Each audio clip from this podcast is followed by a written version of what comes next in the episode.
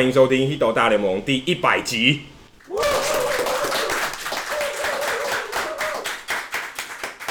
然后这是非常特别的一集。然后我是 Adam，我是 Jackie 李炳生。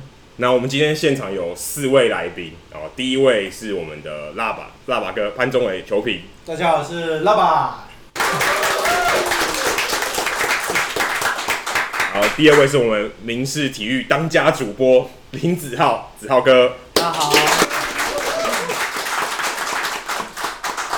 第三位也是曾经上过我们节目《疯狂球迷》签名王，不是王建民哦，是签名王 Leo。大家好，我是 Leo。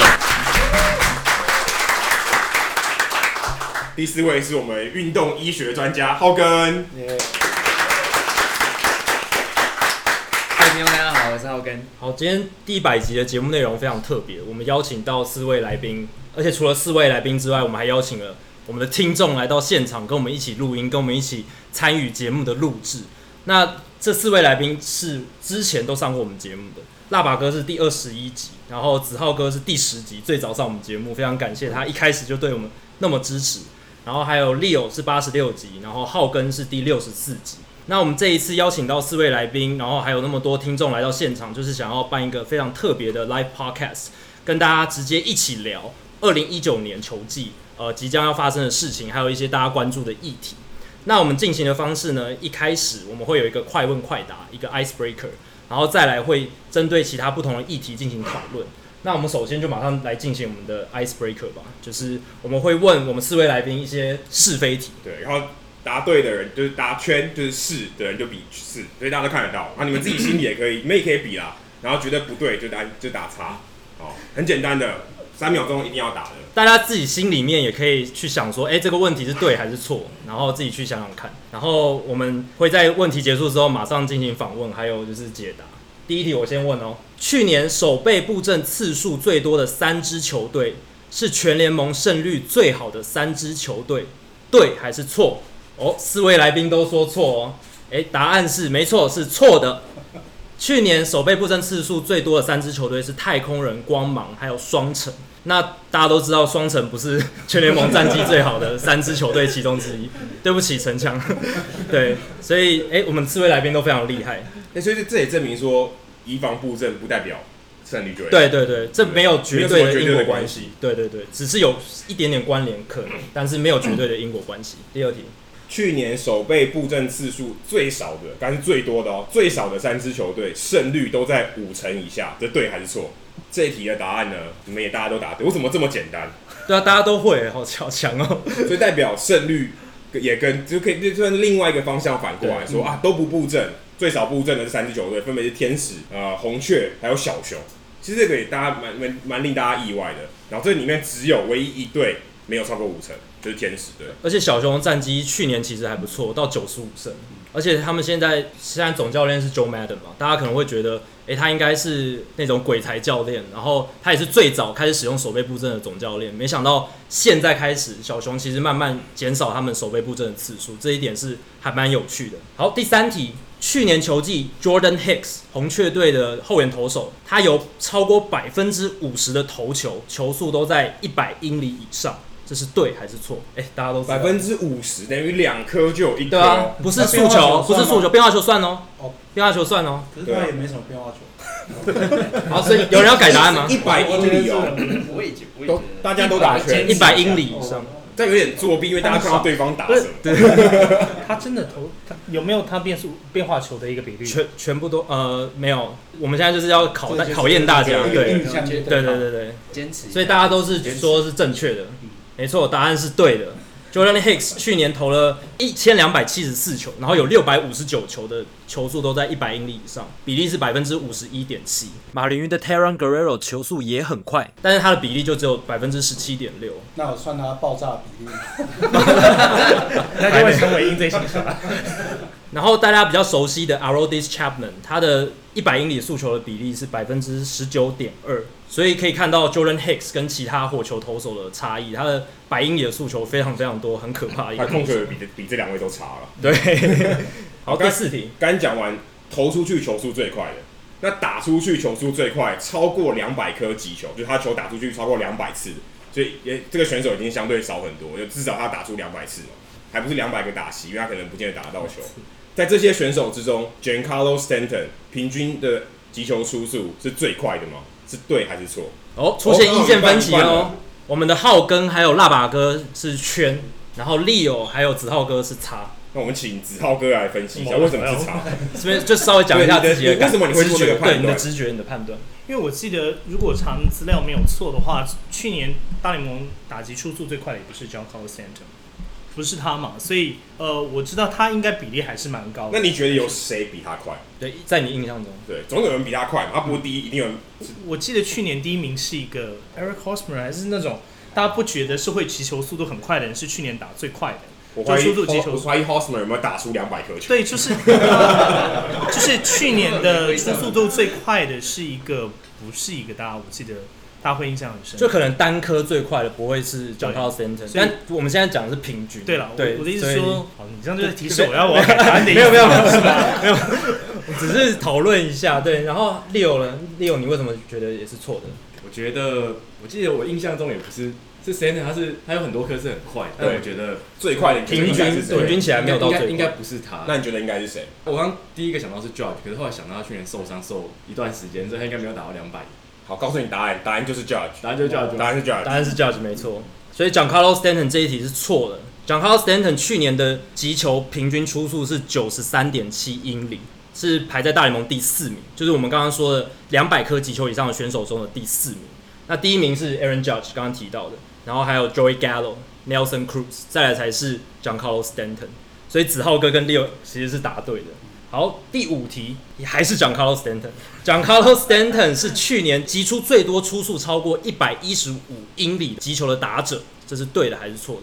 就是一百一十五英里击球出速以上的球最多的。哎，大家也都答对耶，四位都说对，所以他的平均出速虽然不是最快，但是他一百一十五英里以上的球是最多的。我觉得这个题目的设计就是告诉我们说他应该是对的。OK，照逻辑下来，这题应该是对的。只是我记得他有说过，他挥棒的时候不一定是需要百分之百的力量。嗯，所以可见，如果他要把这个数字提高的话，是很有机会，看他要不要而已。是，他对 Jason Greedy 的时候应该打特别用力。对，就是之前他们有一些恩怨情仇。嗯，所以这一题的答案没错，Giancarlo Stanton 确实是一百一十五英里击球出速这个最多的一个打者，那第二名是 Aaron Judge，所以 Aaron Judge 跟 Giancarlo Stanton 基本上就在这个排行榜上互相争第一了。然后第三名是 Joey Gallo，第四名是白袜队的 Daniel Polka，大家可能比较对这个名字比较不熟悉，但其实他是一个菜鸟，然后他击球出速非常快，只是他打不到球，所以他的打击成绩非常差，上垒率也非常低。好，第六题，刚才讲到打击成绩非常差，我们换另外一个，但是也是打击不是很好的。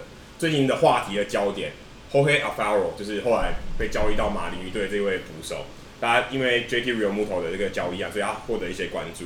大家都对他的印象是防守很好啊，可能打击的 power 很好，可是也是打不到球。那他在去年所有的捕手里面抓二垒跑者，他的 pop time 是最短的。pop time 就是他的接到球之后，然后到传球这中间的时间，两个 pop pop 的时间，这两个时间是最短的。这答案是对还是错？然后大家都打圈，有人打叉，有来有听众打叉。那为什么大家都那那你觉得为什么他是最快的？我猜就是因为贝利最快。我猜的，猜的，腊把哥是用猜的。我记得讲这个人，呃，感觉感觉就是，感觉就是。然后再来是最近他的那个交易案当中，马林鱼那边有特别讲说他的一个守备的的状况非常好。对，但讽刺的是，事实上第一名。就是马林鱼队原本的捕手 JT Realmuto，超级讽刺。他的 pop time 是一点九秒，非常非常快。第二名也不是 Alfaro，是 Gomes，哦，是现在国民队的 Yan Gomes。从印第安人被交易到国民队的 Yan Gomes。第三名才是 Jorge Alfaro，他是一点九四，然后 Yan Gomes 是一点九三，所以其实还有蛮大一段差距，虽然只有零点零三秒的差距，但是他跟一九一点九秒还是有一段差距。Alfaro 还是很快，这是他最杰出的捕手能力之一。就是全联盟第三名，可是没想到却是 JT Realmuto 是最优秀的，所以可能这也是费城人看中 Realmuto 的一个很重要的一点，加上他有打击，还有跑垒，还有其他运动的能力。好，接下来第七题，根据 Statcast 去年例行赛最远的全垒打前五名都不是洋基打者击出的，对还是错？大家提醒有 Aaron Judge 还有 Giancarlo Stanton，虽然他们两个刚刚一直洗白，都不是。我觉得前五名这好像有点公公投题目的感觉，都不是，都不是都一个都没有，对对一个都没有就是觉得有吗？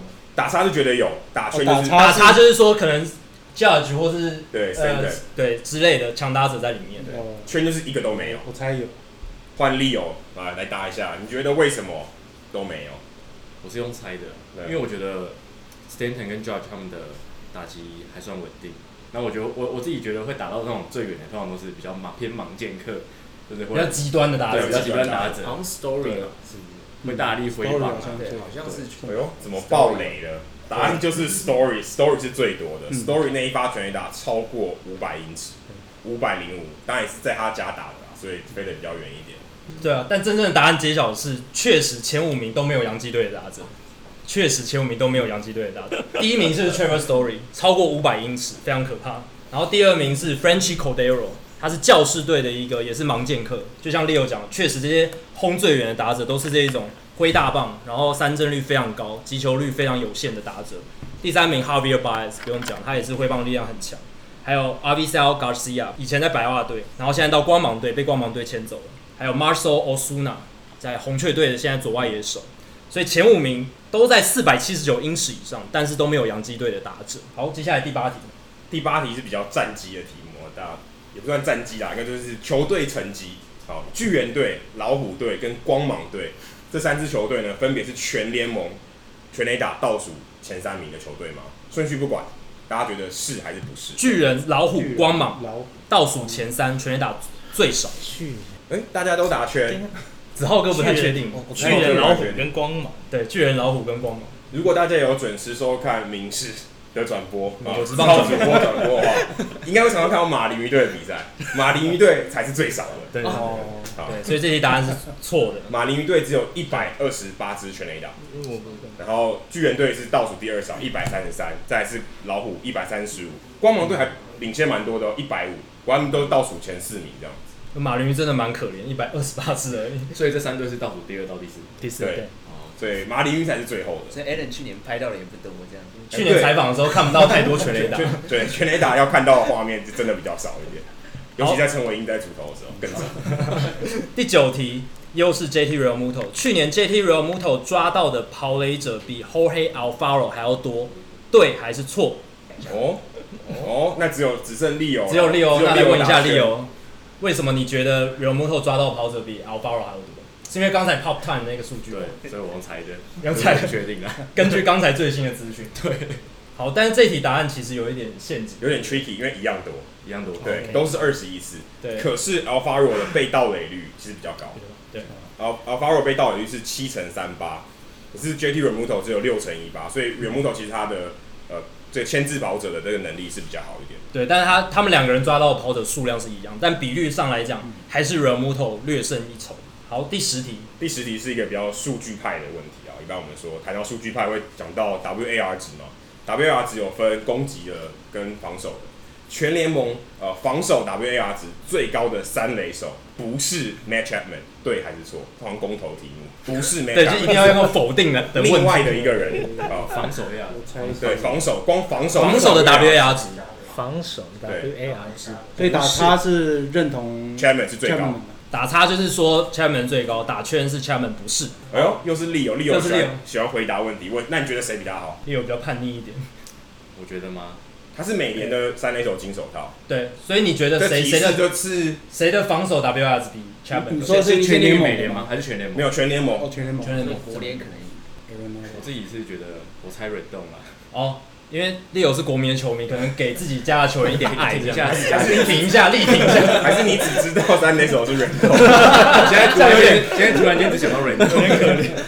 我告诉大家，其实国联的金手套是他的学长嘛，Lauren Arenado 是他以前在高中的学长。你大家可能会觉得想到第一个人比他高的可能是他，对吧？因为他防守也很好嘛。结果其实不是，Matt Chapman 的确是最高的，Matt Chapman，高达三点五，Lauren Arenado 只有零点七，但是他还是金手套哦。接下来像 Machado 一点一，Camargo、Yohan Camargo 勇士队的三垒手也是新秀一点一，然后白袜队的也是算是新秀，Yomer Sanchez 也是一点一，Adrian Beltre 还比 Nolan Arenado 高零点九，所以其实大家你看到 Matt Chapman 的那个档次可能高个两档，这是蛮特别。对，但前一个就是 Josh Donaldson，不过 Chapman 有点像当年 Donaldson 的影子啦，因为他们两个也都是以守备起家，守备表现非常好，然后大家没有预期到他们打击这样会这么这么厉害。Chapman 更是令人惊喜，他的守备能力真的是全联盟现在最顶尖的，尤其是三垒手的部分。好，暖身完我们这个快问快答之后，大家相信应该都脑筋都活络起来了。那我们马上进行我们今天的讨论主题。那我们第一个想要问的就是关于大谷翔平，因为大谷翔平依然是我们棒球界、全世界棒球界关注的话题焦点。那呃这一题我们想要邀请浩根来做主答，是因为大谷新球季的问题还是在于他的伤势的问题。虽然他动了 Tommy John Surgery，就是手肘韧带置换手术，可是呢，因为他二刀流的身份，让他还可以继续打击。只是根据报道是要到五月才能够归队打击嘛。但是投手的部分今年是不可能的。那我们想请浩根来跟我们聊一下，说，诶、大谷这个非常特别的案例，他接下来这个球季他的伤势会怎么发展？然后他当打者的时候会不会影响到他手臂复健的过程？诶、去年九月初，天使队就宣布。就是我们世界的大谷，欧塔尼桑确定要动 Tommy John 嘛？然后这 Tommy John 其实也就是尺侧副韧带的置换手术。只不过大谷真的很狂啊！他去年确定要动刀之后，马上就对游击兵打出双响炮嘛。对。然后他九月四号之后打击率是超过三成，而且还记得去年的时候刚开始骨酸几乎是每一场都会出来刷一下存在感，到、嗯、后来反而大家讨论的都是大谷开刀之后啊，下一季会以什么样的身份上场？所以我们这边就稍微为大家整理一下他目前的复原进度，然后还有未来可能的定位。大谷是在去年十月一号球季结束之后动刀的嘛？他的队友 Albert Pujols 是在去年八月九号动了左膝手术，这两个人的关系还蛮妙的，等一下会再讲到。那 Pujols 目前看起来是可以顺利赶上开季哦。那大谷的话，应该目前应该是不行，嗯，应该他目前预估是在五月多可以回来嘛？那他已经在二月初的时候已经开始进行训练了。距离开刀目前是已经差不多过了四个月的时间，很多人可能会想要知道大谷在这四个月大概做了些什么事情，这可能也是一般媒体可能比较少报道的部分，所以我们就稍微为大家解析一下。这四个月啊，大谷应该他是会有配个人或者是球队的物理治疗师或是防护员，然后首先在手术之后，他关节处一定会有一些肿胀或者是一些发炎的状况，这其实和急性期的扭伤还蛮像的。所以一开始就是要先消炎，然后去肿胀，然后在发炎肿胀之后，手肘也会产生一些所谓的增生物质。这些增生物质啊，会导致关节粘连。所以在前期的时候，这些防护员或者是治疗师就会特别去注意他的手肘的活动度。不然有些球员如果在前期的时候忽略这个部分的话，他在后面就可能会有一些手伸不直啊，或弯不到底的状况。如果前面这边都照顾到的话，接下来就会是肌力训练的部分。肌力训练其实不只是练手肘，因为它虽然是手肘受伤，但是其实不只是练手肘，因为其实这些训练还包含了肩膀啊、肩胛骨啊。我们之前也有写过类似的文章，像是肩胛骨，它其实就像是手臂的核心。肩胛骨如果稳定不够好的话，肩膀跟手肘的发力就一定会受限，负担也会更大。除此之外，大骨其他训练项目可能还包含它的核心肌群，或是它的下肢。可能很多人会问说，那手肘受伤，他练核心干嘛？为什么要练下肢？这样，因为其实你手肘会受伤，不外乎是两件事情。第一个可能是因为你投太多，然后长期累积下来把它投断的。第二种就有可能是因为你的投球机制对你的手肘的外翻压力是太大的。所以，呃，有可能它也是两种都有。那要去改善这种情况，一样就是从两个方面去介入。第一种就是投球减量。那投球减量这个应该是还蛮好理解的。那第二个的话，就是要去改善它的投球机制。那投球机制的部分的部分，它其实简单来说就是一个动力链的传导。那动力链，嗯，其实我们这样讲好了。假如说我今天有一句话想要跟 Jacky 说，然后我要请 Adam 转达给 Jacky，嗯，对。但是如果 Adam 讲话太小声，或者是他讲话支支吾吾的，那我想要讲的就没有办法顺利转达给 Jacky。那 Adam 的角色其实就很像是我们人体的核心肌群，就是你下肢如果有力的话，你可能不一定表现会好，因为你没有办法顺利的传导上去。对对，大概是一个类似这样子的概念。所以大谷在进行手肘的复健的时候，他下肢啊，然后还有他的手肘的呃一些训练，或是核心训练，一定都会同时进行。所以很多人可能会觉得说，那 TJ 为什么开个刀要休到一年到一年半的时间？其实光是前面讲的这些，他可能就要花差不多三到五个月，然后接下来才能回到场上做更进一步的训练。这些其实都不能操之过急。所以目前大谷应该算是已经完成这些室内的准备，可以开始进行一些场上活动。对，然后呃，天使经理的天使总经理 Ever 他也有提到说，他会避免他尽量在一周内进行两种训练。其实这个目的是为了希望他能够循序渐进啊，让大谷可以在每个阶段就是达到适应之后，然后再进到下一个阶段。那刚刚有讲到说大谷二零一九的定位嘛，二零一九定位的部分，目前有许多外电文章是有提到说，一九年如果没有意外的话，就是让大谷担任全职的指定打击。嗯，对我个人的话是蛮支持这个决定的。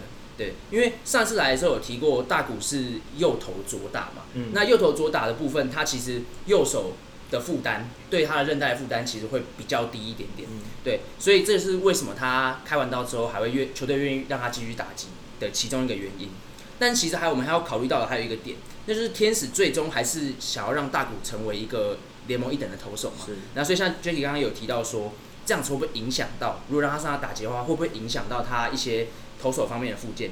其实对我来讲，我是觉得是蛮有机会的。呃，因为你如果想要让他成为联盟一等的投手，基本上你训练的方向就还是要以投手的角度去设计菜单。那很多人会问说，野手开 TJ 不是差不多六到九个月就可以回到场上嘛？那大谷差不多也可以回来啦。但你要想，如果你让大谷一上场，他投手方面的训练就一定会受到影响嘛？大家可能没什么感觉。我举一个例子，大联盟的赛程设计差不多是每两周会有一天的休兵日嘛？对。那以职业赛、以职业球队的赛程来讲，算是非常紧凑。可能很多人有听过一种说法，是说职业球员基本上都是在开季前先把体能存好。然后呢，到球季后半段才比较不会没力。有这种说法，就是因为球队在赛季中可以训练的时间其实很有限。可能会有人说，看到洋基队的那个 Look Boy，他不是用单手在举重吗？那个其实对于棒球人来说，那都算是暖身而已。如果他们真的要做一整套的肌力、体能，然后还有协调的训练的话，那个一个上午或一个下午是跑不掉的。所以你在赛季中基本上是没有足够的时间可以让他们做这些事情。很多时候比赛虽然说是晚上才开始打没有错，但你白天练完基本上晚上就没力了。对对对对对，所以你你而且重点是你还要扣掉那些球队移动的时间啊，或者是班机延误的时间。啊，如果你想要叫球员在休兵日做训练的话，这应该对应该是不太可能的。对，所以如果大谷一旦担任开始担任全职的指定打击，他投手方面的复健跟训练就会。呈现有点像是死机的状态啊，可能没那么严重，但多少会受到影响。毕竟打击跟投手的训练方向其实还是差蛮多的。以我的观点来讲，我会希望就是大谷可以按部就班啊，即便就是在五月回归之后，也不会天天上场，对对对，这样才有足够的时间可以进行投手方面的复健跟训练。复健后之后也有足够的时间可以休息。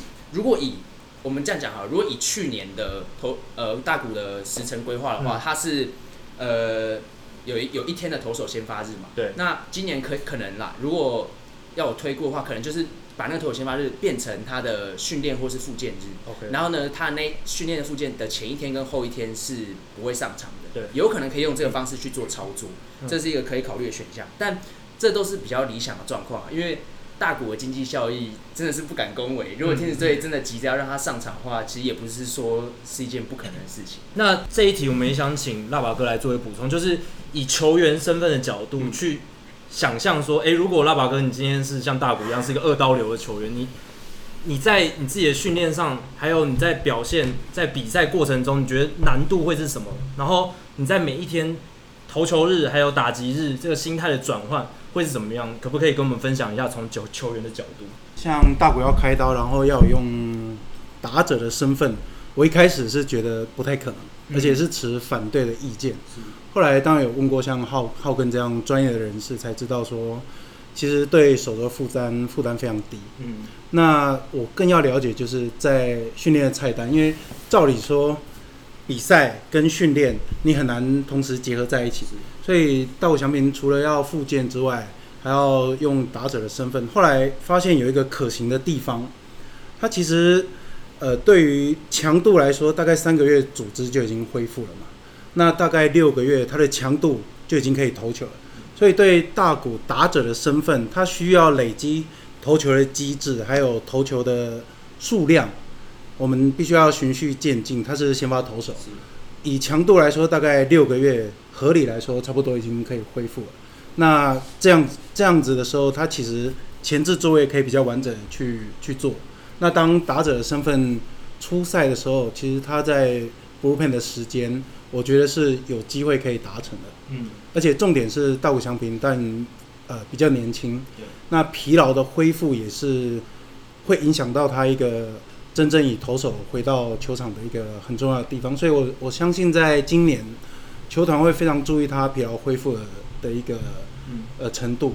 如果对手肘或者是对身体呃恢复比较疲劳的话，可能他上场时间可能也会减少。是，因为毕竟要维持二刀流，这是从以前来说是一个想象中的事情。对。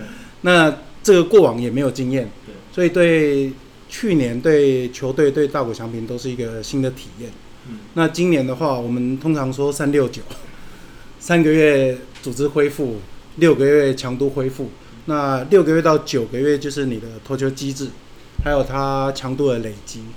那以比较保护大谷翔平的心态，可能今年就是投球的部分算是不出赛，但是他必须要累积他的投球机制，还有强度，还有投球投球数，所以这些我觉得是可以同时并行。那一般会觉得打者上场手肘会不会压到还是怎样？对对对。其实大谷翔平光从滑垒从以前就有一个习惯，他滑垒其实会比较靠左侧，所以他的左手比较容易。碰到地上，他就是保护他的右手。那手肘的话，被丢的都是他的外侧。所以这部分的话，大谷翔平其实也对自己比较特殊右投手的身份，他在当野手的时候，其实也都有多做保护。是，只是过往也没有这样的经验。嗯，所以今年就看他的进度如何。我相信每个时段大家都会非常关注他的表现。对，那大宝哥，你觉得，因为像大谷来到美职之后，他们。带起这个风潮，对，让大家认识二刀流可能是可行的。那你个人觉得说他这样进来有没有办法在美职让很多人来仿效这件事情？因为我们可以看到像红人队的 Michael Lorenzen，还有游骑兵队现在有 Matt Davidson，他们都有说想尝试看看做这件事情。那辣爸跟你以球员角度来看，说美职有没有可能未来出现越来越多二刀流的球员？我觉得话题十足，是，而且。但是以大联盟的强度来说，我觉得不可能，不太可能。对，我觉得不可能，因为毕竟它是一个非常高端的一个运动竞技的场合，所以以除非你是 真的像大谷翔平这样，可是大谷翔平他其实有伤势困扰，对，所以其实我觉得这样的趋势是因为大谷翔平带来的效益太大了，大到让球团愿意给一些有二刀流能力的人给他多一点的机会去尝试。那结果来说，我觉得是不太可能会发生的。但是，如果你有一个，呃，像罗文正这种选手，我觉得能见度会大增，嗯，对球团来说是好的。那当然，球团还是会看最后的发展。以结果来说，我觉得它会是一个风潮，但结果好的球员是不会发生的。就是长期来讲，要稳定的二刀流是非常非常困难。对。我刚才聊到说大谷应该会打 DH 嘛，因为他不可能上去。之前我记得他签约的时候就说他不会让他去守外野，不会让他去守任何位置，所以他只只能放在 DH。那其实现在 DH 这个话题也在在前两个礼拜一直在吵说啊，这个话题是又被回锅再吵了一次，说你到底要不要国联也要实行 DH 指定打击？因为其实对于球员可能对投手来讲也是一个受伤的风险嘛，大家可能会第一个时间可能就想要王建民，或想要田中将大。跑垒的时候会受伤，或者打击的时候可能被触身球，这些风险都存在。那这一方面可能对是一个考量，另外一方面就是球员工会希望，哎、有一个 DH 的位置可以让那些呃退化的球员可以有一个工作机会，说哦，他不能防守了，但是他还是可以上呃可以上去打击，有个工作机会。那一方面也有人说，哎、这样比赛精彩会不会比较好看一点？可是对于球迷或对于主播。看这个比赛的角度，可能是我们刚才讲的可能不太一样。那我们想请子浩主播，因为你平常在算是跟大家不太一样，你是坐在电视机前面为电视机前面的观众服务，说，诶，看这场比赛，你需要有更多不同的角度。你你怎么看 DH 在这个比赛精彩度啊，或者甚至我们刚才讲到呃就业层面啊之类的这些看法。这个问题哦，如果对我来讲的话，我可以开始先讲跟大家讲一下它的历史，就是 DH 的制度的一个历史到底是怎么样过来的。那当然，其实它是在一九七三年的时候是美国联盟这边先实行了这个是制度，然后一九七五年的时候日本职棒也开始跟进。那会有这个东西，其实刚刚 Aiden 在这个部分其实已经讲得蛮仔细，就是说当大联盟其实在一开始两边的投手都要上来打击的时候。时候可是随着时间一直的演化，那大联盟的分工越来越细致的一个状况之下，所以他当然会希望是说，在增加比赛的精彩度的一个状况之下呢，开始有这样的一个体验。那国联的部分是始终都一直是非常非常反对这个事情。不过有一句比较好笑的事情，就是其实在一九七三年最后的世界大赛开始实施的时候，就其实国联赢下了那一年的世界大赛冠军啊，国联球队赢了，所以。这就很有趣，就是说，其实真正还是会看到一个，呃，这个球队本身的一个实力来讲，来看这个事情。那刚刚 Aben 已经讲到，就是说，在整个国联制度，呃，使用 DH 的制度当中，它的一个利跟它的一个弊。那其实如果就我来看，我我其实比较关心的，其实不是它的利跟弊而已，是它应该要统一这件问题，因为你不太可能跟一个一个单位打，是他实行这个制度。但别人行之就是你不太可能说今天在 NBA 东区，对不起，他的三分线可能是多长，可是对不起，他的呃那在西区这个地方你打的可能有四分线，这不太有这样的事情会存在，因为任何一个比赛基本上是要以公平为主，所以我觉得这个才是真正应该回到一个事情的本身去探讨这个问题，就是说两边其实基本上应该赶快把这个制度回归一致，不管是你要回去是去重视所谓棒球的一个传统，所以大家都让投手打击，因为其实。看起来，包括像田中将大，他也是觉得其实某些事情他的想法还是很坚持的，还想打，对他还是想继续去打。所以就是说，有一些球员他还是很希望可以有他去发挥更多空间、一些能力空间的一个可能性。那所以包括说像呃我们前面谈到的一个二刀流的一个问题在里面。所以呃，我觉得在棒球场上，呃，任何的事情对我来看，就是他一直都在。进步一直都在演变，它是有很多不可思议的事情，包括说像大股的存在，包括说有越来越多可能呃想要朝二刀流的打者往这个方向去迈进。就是说，其实重点事情是我们能不能给他一个平衡的一个制度，然后让他们去发挥。那所以你说要开放，是说让两边都继续打击，我觉得也没有关系，因为王建民可能让他跑十次，他终究有一天他可以跑得不受伤嘛，对不对？你应该给他一个试验的机会。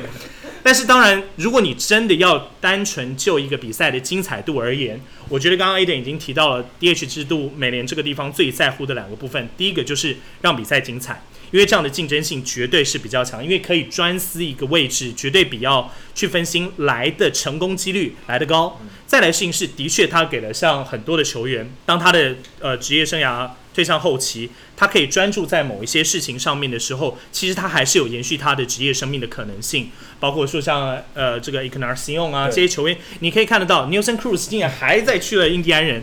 像这样的一些球员，他换了球队之后，他到底为什么还能够这么具大家争夺他的一个价值，就来自于他在打击上面的一个专注，他的一个价值永远在那个关键的第四棒。第五棒的一个位置出来，他就专司这件事情，他就可以帮助球队贡献他最大的一个价值。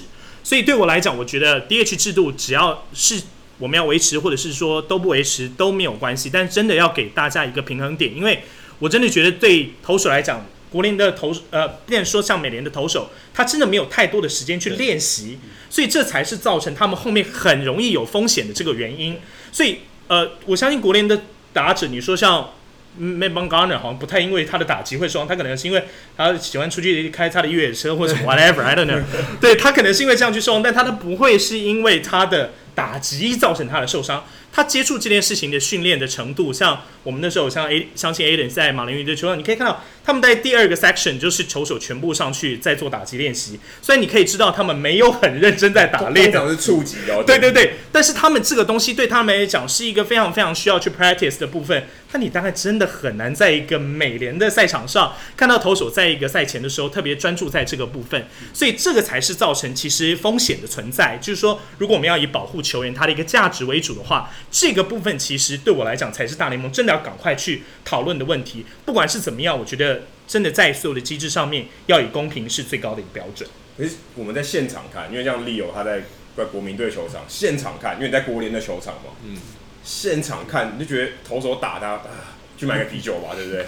就这没什么好看，就是稳死的，对，初级的比赛。你自己在现场看，你觉得美联的比赛，或者你常常看国民队国联的比赛，你觉得这个东西是不是真的会影响精彩度？因为有人觉得投手打也有趣嘛，可可能有些变数会发生，这个是精彩。但有人会打根本就打不到球，结果只有两种，一种是被三振，一种是触击，没别的结果。那你会觉得在现场看投手打击到底是精彩还是不精彩？我先讲一下我现场看球的感觉，然后等下讲一下我自己个人想法。就像现场看球，讲一个例子就，就呃去年的球季嘛，那有一天是陈伟殷到国民队那边先发，然后那天对上的是 Max Scherzer，然后陈伟霆那时候打击率好像不到一成吧，剩下打击率还不到一成，对。嗯。结果他就第一个打击就对 Scherzer 打出了一支安打，嗯。对，那这可能对美国人不是什么，但是我们台湾人在现场看就会觉得很有趣，对，对，Max Scherzer 这么强的投手，但是陈伟霆从他手中打出一支安打，对，那所以这一部分其实对现场球迷来说，你会觉得很有意思，或者就像看到邦刚的这好像是有打科小全垒打，对对。对，所以我觉得这是一个很好的话题，而且投手打击，如果投手不能打击的话。台湾的在大联盟第一支安打也不会是由过，对，因为曹锦辉打出去的，曹锦辉 对，所以如果不是曹锦辉，我们可能要等个几年才有陈金峰的首安。对，那以看球立场的话，我觉得呃，投手打击是蛮有趣的，因为我一直以来觉得国联的教练比美联教练难当，因为我们在比赛后段常常会做到 double switch，对，那教练都还要考量说你牛棚剩多少人，板凳剩多少人。那我再讲去年季后赛的例子，像呃。红袜跟道奇，他打到十七局，那那一天他们做了很多 double switch，所以他到十六局的时候，其实牛棚已经没有人了。嗯、对，所以那场比赛其实如果继续打下去，我会觉得很有意思，就是你到底要派谁上去投球？要总教练上去打？对，因为你板凳空了，不知道会发生什么事情。对，所以我们常常在国人的比赛会看到投手会上去带跑，或者是投手上去带手，嗯、因为你板凳球员都用掉了。对，对。那再讲说，像去年呃酿酒人在季后赛嘛，Brand Woodruff Brandon Woodruff，对，他也是打了一支全垒打，但是在季后赛也是引起一个很大的话题，所以我觉得如果改变成 DH 的话，可能比赛精彩度或许会提升，但就没有投手打击这个话题了。嗯，对，就会少了一个球迷一个很大的一个看点这样子。的，这是我个人看法。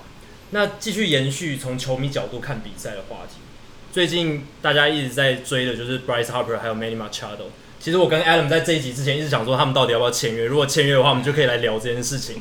但是很可惜，他们到现在还没有签约。春训都开始打哎、欸。对啊，头部手都已经开始练习了，报道已经报道了。对，但是他们还是没有签约。那 Leo 是一个资深的国民队球迷，那 Bryce Harper 也是这个事件的主角之一。那他之前外传说他有获得国民十年三亿美金以上的这个延长约的这个报价。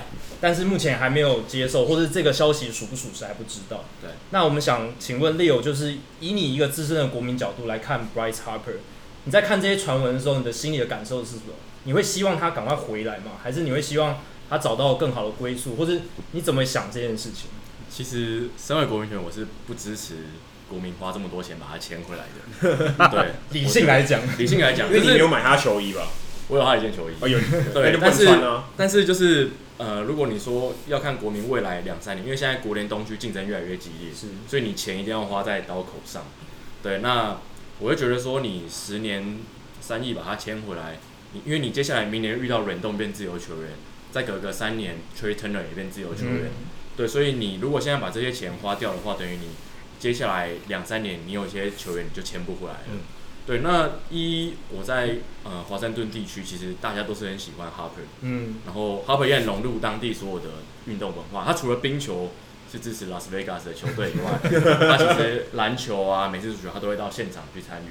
然后国民也让他做很多呃棒球公益活动，是对他常常会出席一些国中、国小的或者是一些慈善的。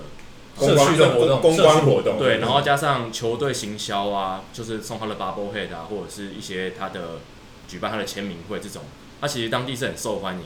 那其实我知道大部分人是希望他回去的，但是因为就球迷有分两种啊，一种就是可能比较表面，他就只是看，他就喜欢这个球员，他就希望他回来。但是有些我是觉得，如果为了这个球队好的话，其实我觉得花这个钱把 Harper 签回来，对球队未来的发展非常不利。但有可能降价，对不对？降价搞不好就好一点点。因为他其实今年初打不好的时候，我跟 Adam 有讨论过，我是觉得哈伯他其实可以用一年的短约回去再拼一下，嗯，对。但是他后来季后尾声，他今年终于完成了一百分打点，拉回，是有拉回来，对对。所以我觉得要他降价签一年短约回来，应该是不太可能，除非他真的对国民一年应该是拉高那个平均，对，就是一年一年三千万，超过三三千五百万之类的，更高甚至对。那国民可以拼一年。说看就明年拼总冠军，但是我觉得他加上他的经纪人，你也知道，应该不会愿意妥协这样。对，对那你自己签过这么多球员的签名球，那你有 Bryce Harper 的签名？Bryce Harper 其实算比较难搞的球员，因为其实 Bryce Harper 跟 Max Scherzer 他们有自己的基金会，是，所以他们其实平常签名的量会比较少一点。OK，对他们平常会控管的对，对他们，我我不确定他们控管到底怎么样，但是他们比较会在他们自己办的签名会，那你可能捐钱，那钱也不是给他们，就是捐给一些慈善机构。然后再帮你签名，嗯，对，但是他们两个通常是春训啊，会签比较多。OK，对，但你现在还没有签到他的，我追过了四五次都还没签到。哦，那难度算是非常高的，我觉得算蛮高的，对，因为已经有很多比他更有名的人都已经网罗到了。对，所以我觉得 Bryce Harper 蛮难签的。好，那聊完球迷的角度，那子浩主播，你从一个媒体的角度，从球赛主播的角度，你来看 Bryce Harper 这件事情，你会希望他继续待在国民，还是就是去其他球队有更好的发展之类的？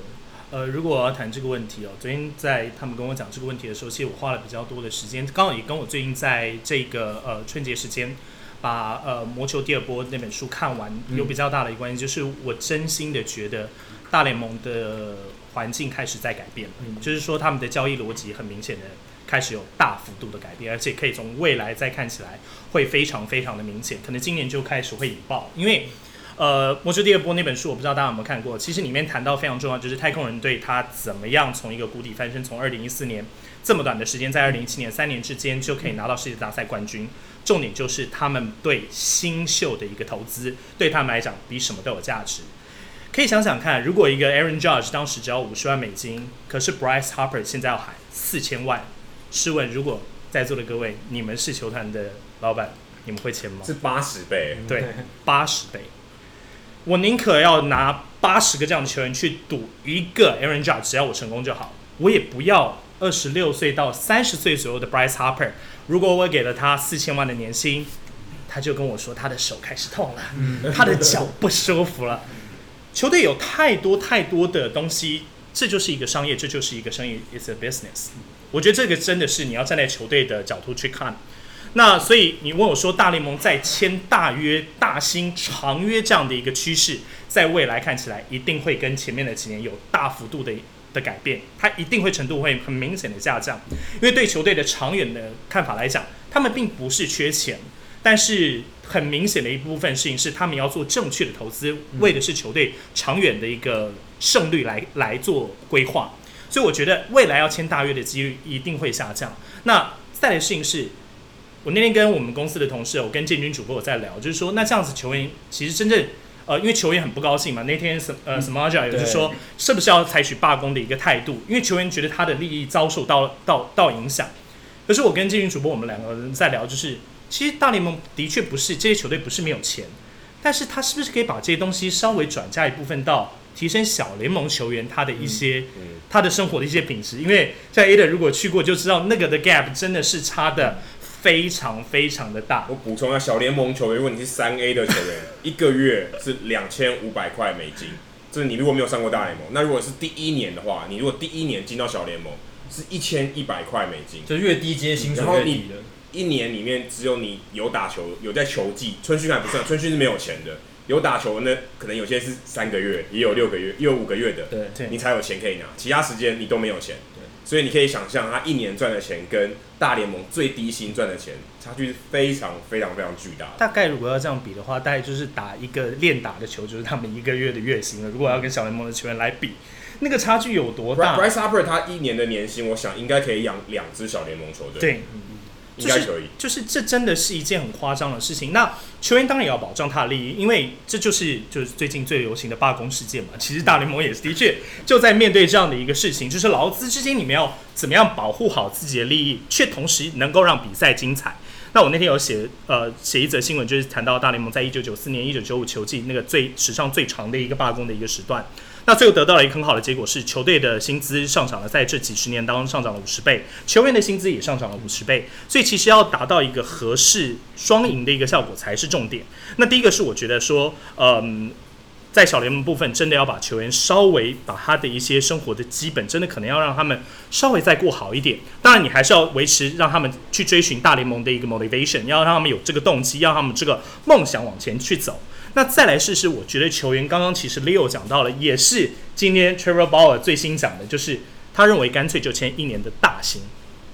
就是为什么今年开始，呃，这个 attribution 变得这么的 popular，球员都开始透过了薪资仲裁拿到了高薪的一个过程，就是因为球员也觉得，那如果我要你这么担心我的事情，那没有关系，我可以签短，但是我把合约拉得很高的薪水，变相成为我每一年为我自己的一个表现来做加薪的工作。其实我觉得这个方式不见得不是一个，因为球队最担心的就是签了一个长约的风险。可是你球员在履行这个合约的过程当中，没有百分之百的尽全力嘛？这个是让球队会很不舒服的一个地方。而且万一你我签了一个长约，你真的受了一个大伤，我又不能，我又不能说是你不对，你真的碰到。所以当球员下球队下降他的一个扛这样子的无偿风险，同时又要增加一个球员他本身的一个薪资的价值，我觉得球员也在往这上面去想，就是像 Leo 刚刚所说的。签短的合约，但是签一个大薪，我觉得这个方法在未来哦，这个大联盟的一个它整体的一个大型的生态圈里面，它会是一个大家都在思考的一个问题。我觉得这也是大联盟另外一个部分的一个新式的一个进步，这对球员跟球队来讲也才是一个共赢的方向。最近还有另外一个趋势，也就是这两三天发生的，像越来越多年轻的球员，他没有投入自由球员市场之前，他就延长合约了，像 Luis Severino 啊，像双城队的 Max Kepler。Jorge Polanco，Aaron Nola，Aaron Nola，Aaron Nola 够够有够名气了吧？几乎是赛扬奖等级了。他都选择愿意跟球团先签一个较长一点的合约，甚至还甚至还绑住了他自由权的第一年或第二年或第二年。所以我觉得也变成这种趋势，他越来越害怕进自由球员自由市场，因为哎，我会不会跟他们一样这样悬而未决这么久？其实对对心理上也蛮折磨。这个有趣就是你也会发现，他们现在要求的薪水。没有像以前那么夸张。如果今天 Severino 只签了一个这样的合约，我觉得相对来讲，其实球员也开始发现，如果我不要走一个单年合约，但是拉长、拉拉高这个薪资的话，要不嘛我就是稍微降一些些的薪水，但是我拉长年薪，有保障一点。四年四千万嘛，对对，非常非常低啊。你可以想象洋基队的开幕战的先发投手。四年，而且才二十三岁、二十四岁左右年纪，他居然签了一个四年，只花了四千万，洋基真赚翻了。对，但前提是没有受伤了。对，没有受伤就赚翻。对对，但有受伤，我觉得也没赔很多。对，因为对于杨基来讲，他有足够的余裕去操作那个，如果 Severino 受伤之后会发生。因为我们前几天也签约啊。对啊，对，刚刚有提到。其实我觉得再来谈的一个就是，其实杨基队就是一个非常非常明显的未来趋势的一个 sample，就是。他非常非常明显，他绝对花得起同时签下 Bryce Harper 跟 Machado。我们那个时候在，也不瞒各位在座讲，我们在球季中，我们办公室有一位非常非常喜欢洋基队的球迷，他每天都在座位上喊：哇，可不可以 Bryce Harper 就守外野，然后 Machado 就是三垒。我说那你就是都给球球赛就都给你玩就好，他都给我玩也很好啊，我们赶快拿冠军。OK fine。所以这个跟大家讲的笑话就是，其实他是拿得下这样的薪资，他是做得到这件事情。可是洋基为什么不去做？杨基绝对做得到，他不做的原因是知道他这样做不如他把这个东西去培养他的牛棚，把钱花在刀口上。所以，如果连全大联盟最敢花钱、也最有钱、也最有品牌价值的球队，他都开始做这么精打细算思考的时候，代表现在大家都会这么做了。这就是一个不会变的趋势。所以，我觉得洋基队已经做了一个很好的 sample，他 even 连他的王牌投手他都不愿意花钱。那其实这的确对球员来讲也是一个他们要面临到一个全新的状态。接下来我们刚才提到说，球员要面对全新的状态。如果大家最近有在看新闻啊，最近有一个台湾的球员的名字一直被提到，就我们的玉成选手张玉成。然后将他接下来应该非常有机会，因为刚好很不巧，但也很幸运的哦，Francisco Lindor 受伤了，所以他这个机会就一个门放在那边打开了，他能不能走进去哦？不知道。刚好印第安人的球队的深度很浅，对，刚好没有什么刚好也他就在是那个备位人选的第一个。那他接下来唯一要做的一件事情，就是在春训表现好，说啊，我值得这个位置填进去。可是我们也很好奇，因为我们自己也去春训采访，但我们没有呃这么第一手接触到球员，目前还没有，因为我们今年还没有去。那我们其实很好奇说，一个球员他知道有一个位置在那边了，他要去做了，啊，他要他要怎么，他要第一个他要避免受伤嘛，我一要拿到这位置，我一定要避免受伤。第二个是我要有好的表现，我要有稳定的表现，让教练看得到，让球团看得到。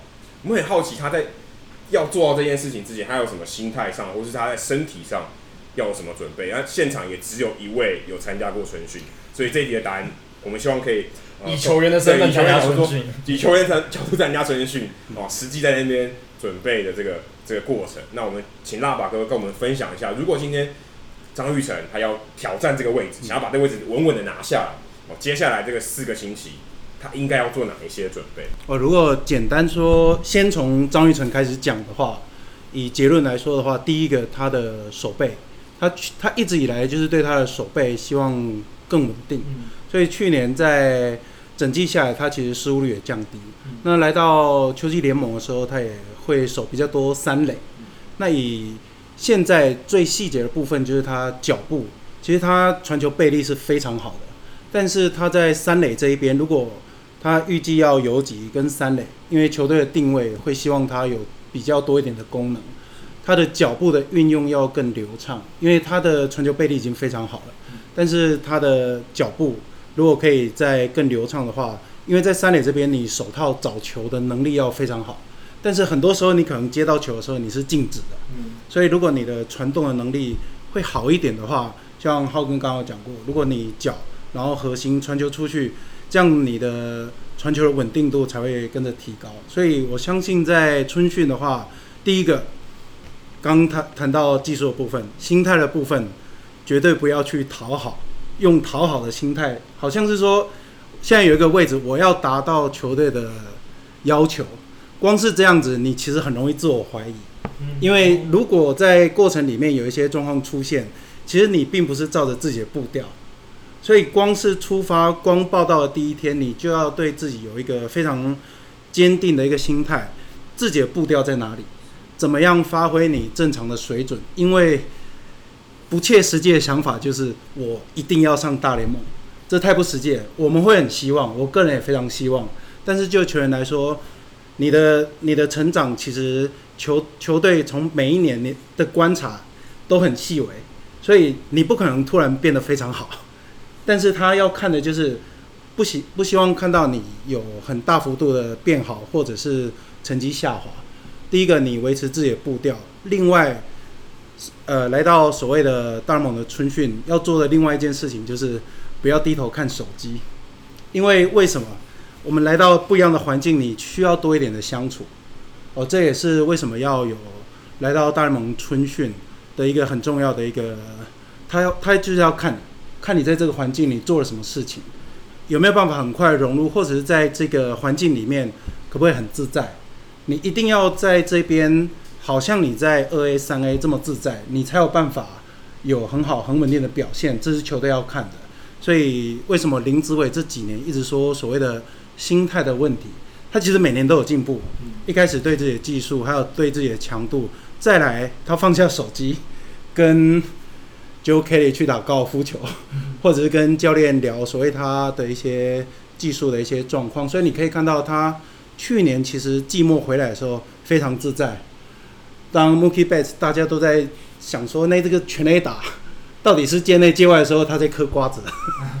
对，所以他在这样的环境里面，他已经找到自己的定位。所以定位清楚之后，我觉得他才可以发挥自己好的一个表现。那就打击的话，他的挥棒大概是小联盟选手里面最不费力，但是可以打出长打的。那他个人对于打击的一个信念。并不是像这几年一直要求把仰角拉高，他反而是希望把球打平。可是你从他的数据来看，他其实已经偏非球型的打者。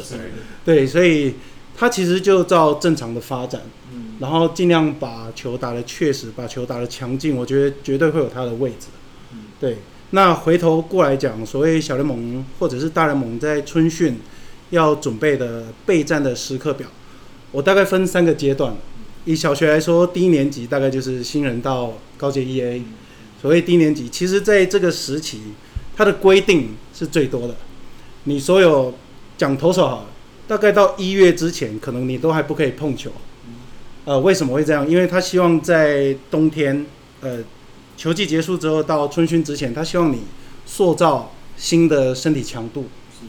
那为什么会这样？因为他不希望你只是一个短期杯赛的选手，你是你是要转化成职业选手去打所谓的拉力赛，所以这个是一个所谓低年级最重要的一个课题。所以当你回来的时候，浩哥很清楚，身体不会骗人，所以你有没有做扎实的训练？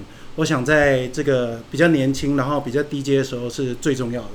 那来到所谓的中年级，中年级大概就是涵盖最多所谓二 A 到四 A 选手。所以在中年级这边，包括大联盟春训邀请的。那在这边的选手要了解，刚刚有提到定位。第二个就是你一定要清楚球队为什么找你来，邀请你过来。他不可能找你来贴卡，不是麻将缺人呢、啊。所以，当当你了解球队为什么找你来，呃，邀请你来的时候，你的特色在哪里？然后第二个就是他们要看到你什么？嗯，啊、呃，比方说，呃，江少庆，他的声卡球是近几年投的很好的声卡球投手。那要看的就是除了他好的球速，九十五迈的速度。呃，平均速度之外，就是要看他的变化球种，嗯，就是他主力武器以外的这些控制能力，是，那包括滑球、曲球，就是这这一段期间他有没有在有没有办法在，呃，更高强度里面去压制打者，嗯，所以这个是他会设定的目标。那包括像去年也有上了，呃，这呃三 A 的小朱朱育仁，他其实要看的就是他蹲捕的能力，他一直都有在进步。那打击爆发，其实在他新人的时候就有很好的一个进步，所以现在要看的就是看他如何跟投手之间的搭配。那这个就是他蹲捕的能力，所以每个人等于有自己的课题。那林志伟的话，其实他在今年，他其实减少很多通告的量，因为在冬天的时候，他要维持他很好的一个训练，所以训练计划就是不能随便中断。所以他接通告的量其实也跟经纪公司有特别提到，如果可以的话，尽量减少，而且时辰也不要浪费太多。所以他其实回到大联盟春训的时间，其实他也比较晚一些。对，所以在这部分，其实每个人都都有自己比较要注意的地方。那来到高年级，大概就是五年之力。嗯，你对自己要求非常严格，也有很好的表现。就是谁？就是陈伟英。那陈伟英的话，我相信每个选手都是身体，他要一个好的身体状态。每年百分之九十以上都希望身体健康，绝对是，这绝对。跟拜年一样。对。那来到春训的时候，我相信球队对他非常信任，所以球队在春训的时候要的就是数据分析。陈伟英今年可能会有新的投手教练会跟他聊，呃，变化球的使用比例。或者是诉求放的位置，会依照他的表现去做一些调整，或者是前两年，前两年有跟他提过说，像换头的时机可能会提早。那随着这几年以他的状况去做调整的话，以今年来说，可能春训要求就是，呃，看他诉求的的稳定度嘛，这是他最好的武器。再就是变化球、滑球、变速球这些。呃，在春训的时候运用的怎么样？再就是看今年数据分析部门这边会不会有一些新的呃搭配出现。嗯，那如果这三个阶段都没有问题的话，你大概就追得上高中时期的大谷相平了。高中生。对，所以所以这个是球员其实春训之前要做的事情真的太多了，因为讲到大部分是台湾选手。对。这边题外话，台湾选手能不能上大联盟，反而是回到台湾是最重要的。因为如果你在台湾外务太多，基本上你回去就会像之前在红袜时期的功夫熊猫一样，你可能要延长春训。你身体状况没有拉上来，其他都不用讲。所以回到台湾，反而是能不能上大联盟的关键。那聊身体状况，因为其实。大家看小联盟球员，他其实打到九月嘛，所以他以前的球季，他就算打满全期，他也只打到九月初比赛就结束，就是球季就结束了。然后吴起上去支援个几几场比赛。可张玉成接下来如果他打满整个球季，他多一个月，那他怎么在这个春训的时候好像多准备那一个月？因为从五个月变成六个月，其实是影响非常大，等于涨了百分之二十哦。那这个工作量变百分之二十，算加班嘛？不要也不知道，那你薪水没涨到。那我们很好奇说，就以呃我们说运动医学、运动生理的角度来看，我要怎么样在春训的时候做好这些准备？我哪些特别的训练去加强说？哎、欸，我可以应付这个像我们加班的这种情况哦，体力调对，不是喝个险金或什么的。你你要怎么样去面对这个加班的这种情况？你也要怎么在春训的时候做更好的准备？那我们请浩根来跟我们分享一下他怎么看这件事情。其实刚刚大老哥讲到一个很重要的一个重点，就是你在球员在准备要进到赛季前，最重要一件事情就是他的步调，步调这件事。所以提到休赛季备战啊。其实要在这边先帮大家讲一个科普，一个训练的法则，叫做超补偿理论。超补超补偿的概念，其实就是我今天在训练的时候，我一定会给予一个训练的刺激嘛。假如说可能一般人这边听到有人在做重训，那他给的那个负重那个杠片就是他的刺激。所以超补偿的概念就是你在训练的时候，我先给一个人体超负荷的刺激之后，你的状态一定会往下掉嘛，可能会疲劳。然后呢，接下来就需要经过足够的时间的休息。然后还有营养的补充恢复之后，你你的那个状态啊，不只会回到原本的程度，还会超过原本的那个水平。所以为了要达到这个新的高度啊，这就是为什么重量训练你可以越练越壮的原理，就是它一直在运用这个超补偿理论的这个概念。你先让自己的状态往下掉，之后呢，经过休息，经过营养补充，你可以比原本的高度还要来得更高。所以研究发现，就是你在成一定程度内的超负荷啊，如果给的更大，你的超补偿的力、超补偿的现象就会越明显，就有点蹲的越低，又跳的越高的感觉。然后这个大概就是超补偿理论的基础。所以如果我们把球员的一整年啊当做一个训练周期，我们简单可以把一年分成三个时期嘛，分别是休赛季，然后季前春训跟赛季中。那休赛季就是刚刚老板哥讲到，我们给予过负荷的时间。所以我们才会在休赛季的那个时间不让他碰球的原因，就是因为我们在那个时间大量的让他去做很多的肌力、体能一些很多的训练。然后呢，接着之后，他们在在春训期间的时候开始做一些减量啊，开始做一些训练减量，然后让身体可以稍微恢复休息，为了就是要让他在赛季开始的时候可以让自己状态回到最好的那个状况。前面也提到说，我们开季之后就很少有训练的时间了嘛。所以赛季中的目标就是你要如何把这个最高的状况一直维持在那边，可以维持住很久。所以很多人可能会问说，呃，球员要如何在赛季中避免受伤？除了赛季中的那些小调整以外啊，休赛季的那个训练反而是最重要的。因为你在休赛季如果要有适量的超负荷的话，你才能在呃，你才能在春训的时候，然后给他一个休息，给他一个营养补充，然后让他回到很好的状况，然后在赛季的时候达到一个最好的状态。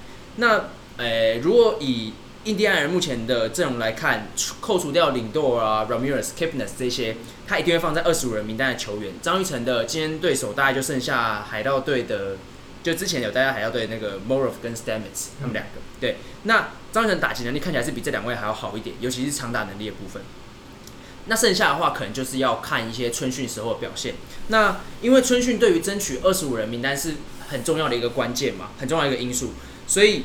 这时候啊，其实嗯，对于那些大咖球星来讲，他们春训打得好不好，其实有时候并不是那么重要。因为有时候那些大咖球星他们在春训的时候，可能是我刚刚讲到的，他们正在处于一个休息恢复，或是他们正在处于一个营养补充的阶段。那他们都有他们自己的步调，就是刚刚讲到的步调。所以那个时候，他们为的是要让他们在赛季的时候可以回到最好的状况。所以春训对他们来讲就是一个调整的过程，但对这些力争上游的新秀来说，他们在春训的时候就已经要可以进到那个赛季中的状况了。换句话说，就是他们要热机热得更早，他们的超负荷要在更早之前，然后在春训之前就已经先休息、先减量、训练减量，然后让自己在春训的时候已经是跟其他选手比起来，他们已经是在赛季中的状况。所以他们没有太多的机会，一定要在春训时的时候打出好成绩，才可以挤进开季名单。不只是张玉成，其实像是很多其他球队的新秀，应该都是差不多的状况。所以，诶、很多人会问说，新秀为什么老是在球季后半段爆胎，突然撞墙？那其实是因为新秀要比其他的球员还要热机热得更早，他们比其他球员还要尽早更呃更早进到球季中的状态，所以他们需要维持住这个时间也越长。别人可能是从开季到季末嘛，那像刚刚 Alan 讲说，他们可能是要一路从春训一直维持到季末，甚至可能还有季后赛，所以到球季末端的时候就一定会很吃力。那还有另外一个原因啊，是因为大联盟不管是在训练或是在比赛上，他们的强度都比小联盟还要再高上许多了。那赛季也相对来讲比较长。那那个伤势跟疲劳逐渐累积下，就一定会常常出现一些球呃新秀到球季末端就比较疲软的状况。所以像是很多中职选手啊，他们也会拒绝参加国际赛，然后或者是有些在拼东山再起的球员，球队会禁止他们在呃赛季之前参加一些像是经典赛等等的这些大比赛。原因就是因为呃除了怕他们受伤以外，更怕的是他们要承担球员提早开机。然后对球季后半段这种要进进季后赛这种关键时刻突然爆胎或受伤的这个风险，这其实才是球团他们所担心的。那之前有有那种经典赛魔咒嘛？有人打经典赛的话，那一年就打得很差，因为或是受伤，因为他步调就乱了，他的原本的这个训练的步调就乱了，因为他变成他在春训的时候去打那个经典赛嘛。然后就觉得，哎，我怎么好像提早热机了？因为他以前每一年都是同样的 schedule 在走，然后突然加了一个大赛进去。然后你每天早上八点起床，今天突然叫你四点起床，生理时钟就乱掉，就乱掉，状况就会不一样。所以大概是这样子的原因。对，对那些大咖球星来讲，春训可能他们不是他们最在乎，他们在乎的是如何我在开季的时候达到最好的状况，然后一直维持到季末、季后，甚至是季后赛。你刚刚提到说，像他们这样热季的事，因为。美国棒球有一个俚语叫 mid-season form，就是季中的状态。通常这个一直代表最高峰，就代表他们其实，在春训一直到 mid-season 就是季中这段时间，他们是一直逐渐在热季吗？还是你觉得他是应该是一个高档，然后一直维持住？其实每一个球员他们可能时时程安排也不太一样，或者他们他们有时候呃有些有些球员他就是会热机热的比较晚。会在可能会在明星赛前，甚至到明星赛后头才开始到他的最高峰。那有些球员会一开始就冲的很早，但这些冲的很早的球员，他们除非他们真的是天天天资，对对对对，真的是非常好，然后在前面做的准备也非常足够，不然他们到球季后半段的时候，其实那是非常吃力的。所以以戴蒙赛季这么长来讲，很多球员。甚至有可能会设计他们在一开始并没还没有到最高状况，然后呢，慢慢的一直加加加加加加加到可能到赛季中或者是赛季的三分之一的时候就已经到最好的状况，然后接着就维持。所以这个像刻有点像刻意设计的结果，并不是说我生理啊，我希望可以这样，对不对？就是我希望可以维持更更长，就循序渐进这种算是状态的调整。而且我发现，呃，刚刚浩浩跟讲的东西，我发现。老将好像常常会这样，蛮多的老将他是比较慢进入状态，然后尽量把状态是延续到五月。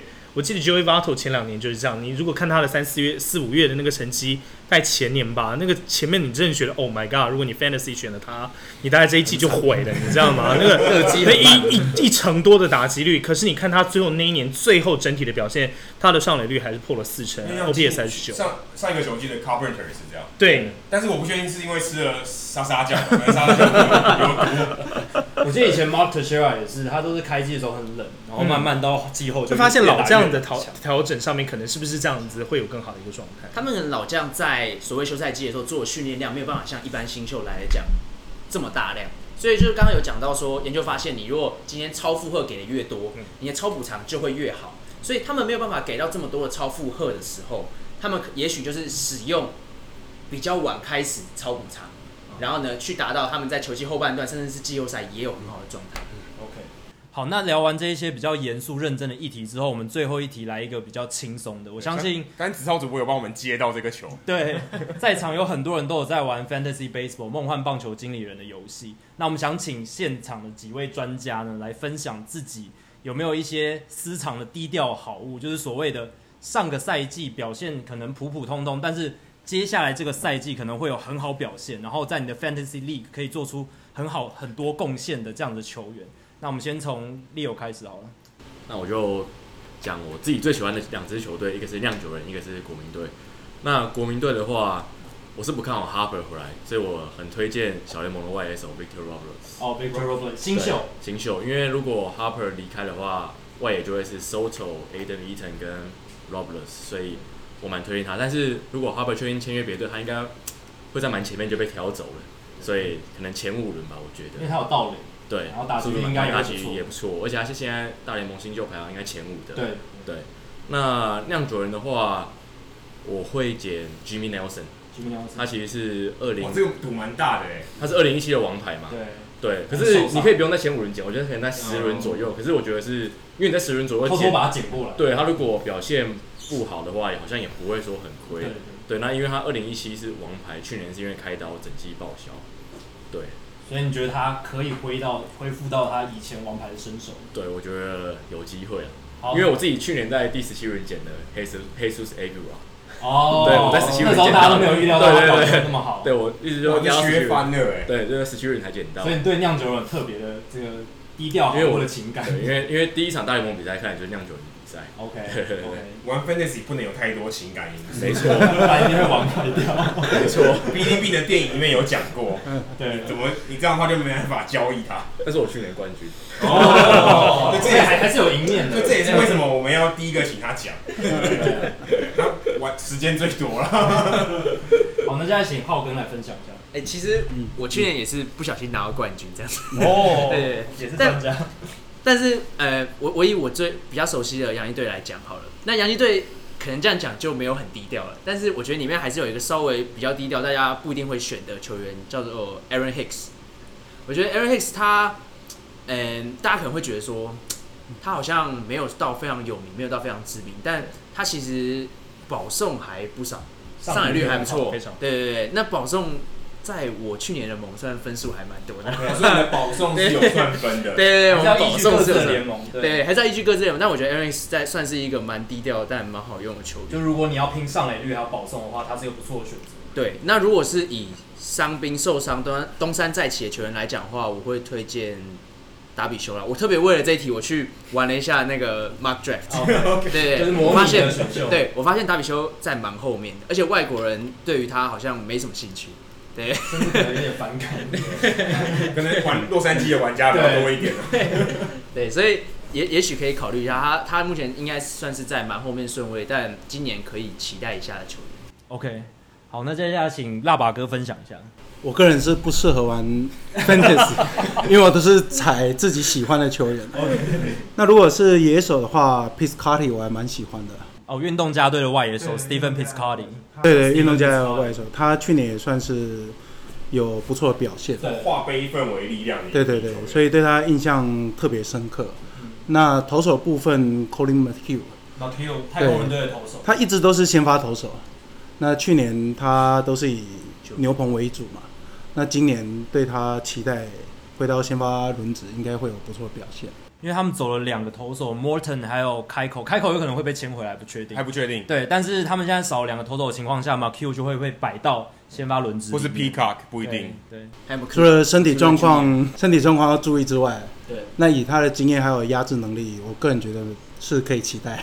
OK，好，所以辣爸哥是推荐 McHugh 还有 Stephen Piscotty，然后最后就请。子浩哥来帮我们分享一下，因为子浩哥他讲话特别小心，因为他跟我玩同一个盟。对，他现在有点尴尬，不知道到底要不要讲真话。对对，而且我每次玩这个盟，他都很前面，就是不是第一也是前三。高手，高手在这边。身为台湾这个两大转播大联盟的球赛的电视台哦。我怎么能不推陈伟英呢？对不对？我是一定要大推陈伟英一下的。那当然，这个呃，于公于私哦，那当然会这么会会讲的原因，当然有几个。我们先从这个我心中的一种超补偿理论，就是当一个球员前面几年都很差的时候，我就会在他应该要差到不能再差的时候选进他，因为代表他应该要超补偿啊。所以前面几年你可以看得到，伟英其实他包括我一六年我在的时候，呃，看到他刚去一个新球队。他受了伤，他面对他心理的一个调整，到呃，可能在去年跟总教练可能在某些调度上面会有的一些情绪，到去年的下半球季，你可以看到陈伟英开始慢慢找回一些过往他在精英队的一个身手。那呃，我觉得这个东西哦，会让我会觉得今年的马林鱼看起来在他的阵容上面，应该要是比去年在呃，还会再有一些更让大家。意想不到的一些状况发生，对，就是说，如果去年是这样的话，那就是这个球队可能今年就会在一个更没有压力的状况之下，让他呃这个放肆的发展这样子。所以我自己会觉得，对陈伟霆来讲，这是一个很好去可以看的他的一个球技啦。就是说，如果说呃基本上没有太大的压力，他又是球队当中最资深的一个球员，我相信他在球队当中会扮演一个蛮稳定的一力量。那再加下，刚刚拉宝哥在我们今天在之前有聊到，就是其实韦英在今年在这个休季期间，其他的这个准备期间是非常非常完整的。那最后还是要再讲，就是说，如果你实在很担心，至少你主场的时候可以放他嘛，对不对？我们已经有一整季的一个试炼嘛，就你主场的时候再剪进他来，嗯、也是不错的一个方式啊。这等于只有大概十五场到十六。OK 的，有有有，总总会有一两个 bench 的 market 那个位置在那，我们再试试看他。嗯、那再来就是刚刚这个呃浩根这边也讲到，就是说哪一些球队哦是我今年比较想看。那其实我的个性在看球队这个部分，我我蛮喜欢看一些大家都没有想到的球队，然后看跟他们有一些蛮有趣的一些亮点。去年其实我最想看的球队就是酿酒人。呃，第一个是因为 Yelich 到了这支球队，那 Yelich 在我在美国的时候，我其实对这个球员的印象就非常非常好。我我一直忘不掉，就是呃那个时候呃 Jose Fernandez 走的时候，哦，我不知道那时候大家有没有看到一个新闻，他真的是一个非常非常。有感触的，他在那个投手球上摸了摸那个他的十六号的一个背号，那个真的就像是我看了他一整年的一个感觉，就是他是一个非常真性情，然后非常认真的一个球员。所以他去年到了酿酒，我在季前的时候我就跟同事讲，我说我们今年看一下酿酒，我觉得这支球队应该会还蛮有趣的。那的确后来发现整个球球队在整个的赛季的过程当中，他的一些调度，他的一些球员的发展，蛮出乎大家意料的一个表现，在去年。那今年我会有一支球队，我会觉得我我我猜台湾应该不会播到太多场，但这支球队我也蛮有兴趣，是白袜队。我觉得这是一支大家不会太 care 的一支球队，但我觉得它里面有趣的的的这个 element 的蛮多的，就是说包括它的一些打击上面，还有包括它的一些这些投手 Go Pack 这些球手，其实他们都有非常非常好的一些 potential，感觉一直等不到那个 breakout 的一个时候，可是你可以看得出来这支球队。会有非常多有趣的化学反应，会在这一年当中，可能可以供大家可以去多去看看，多去了解这支球队。他可能今年的战绩依旧不会好，我我通常看的球队，我不会认为他是战绩很好的球队，但他可能会是一些打击上面或者是在表现上面，会给你一些有趣的一些反应的这种感觉。因为我认为强大的球队在大联盟在这几年真的你可以看得蛮出来啊，大联盟在 ESPN 每年在季前的这些 ranking 排出来。大概就是那几只的太空人、洋基、红蛙、道奇。大概这几年，因为他们不但资金雄厚，他们的农场也也非常的完整，足够他们一段蛮长的时间。但是我觉得，如果战机都已经差不多都环绕在这边的话，我觉得让大家如果成为一个好球迷，变成一个。更有感动、更喜欢的球迷，其实我觉得每一年都可以给自己设定一个，你去看一个有趣的一个球队，比较特别是你没有想过的一些球队，也许会增加大家一些看球的乐趣。白袜队有没有沙粒里面可以挑出珍珠的球员？假设马查多没有去好了。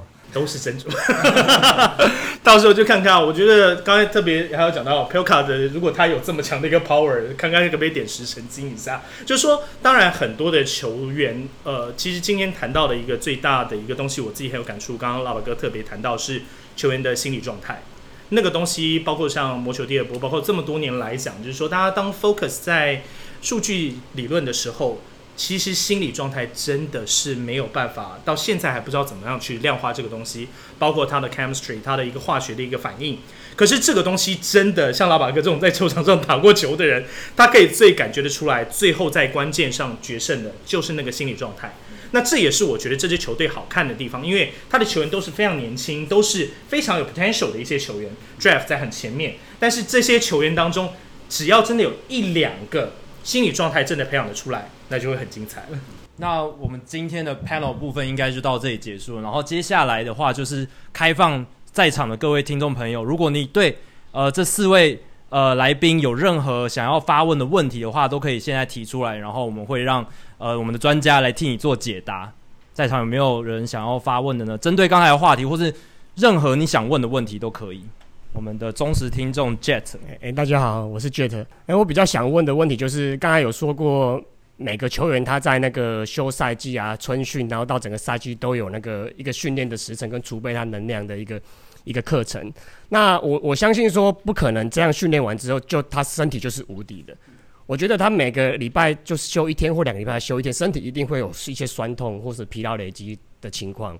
或者是一些心理状态的失衡之类的。那我想问，以选手出身的拉巴哥问问看，说你这种身体的酸痛一定难免，因为我们不是职业运动员，我不晓得他会到什么样的程度，然后到什么样的程度的时候呢？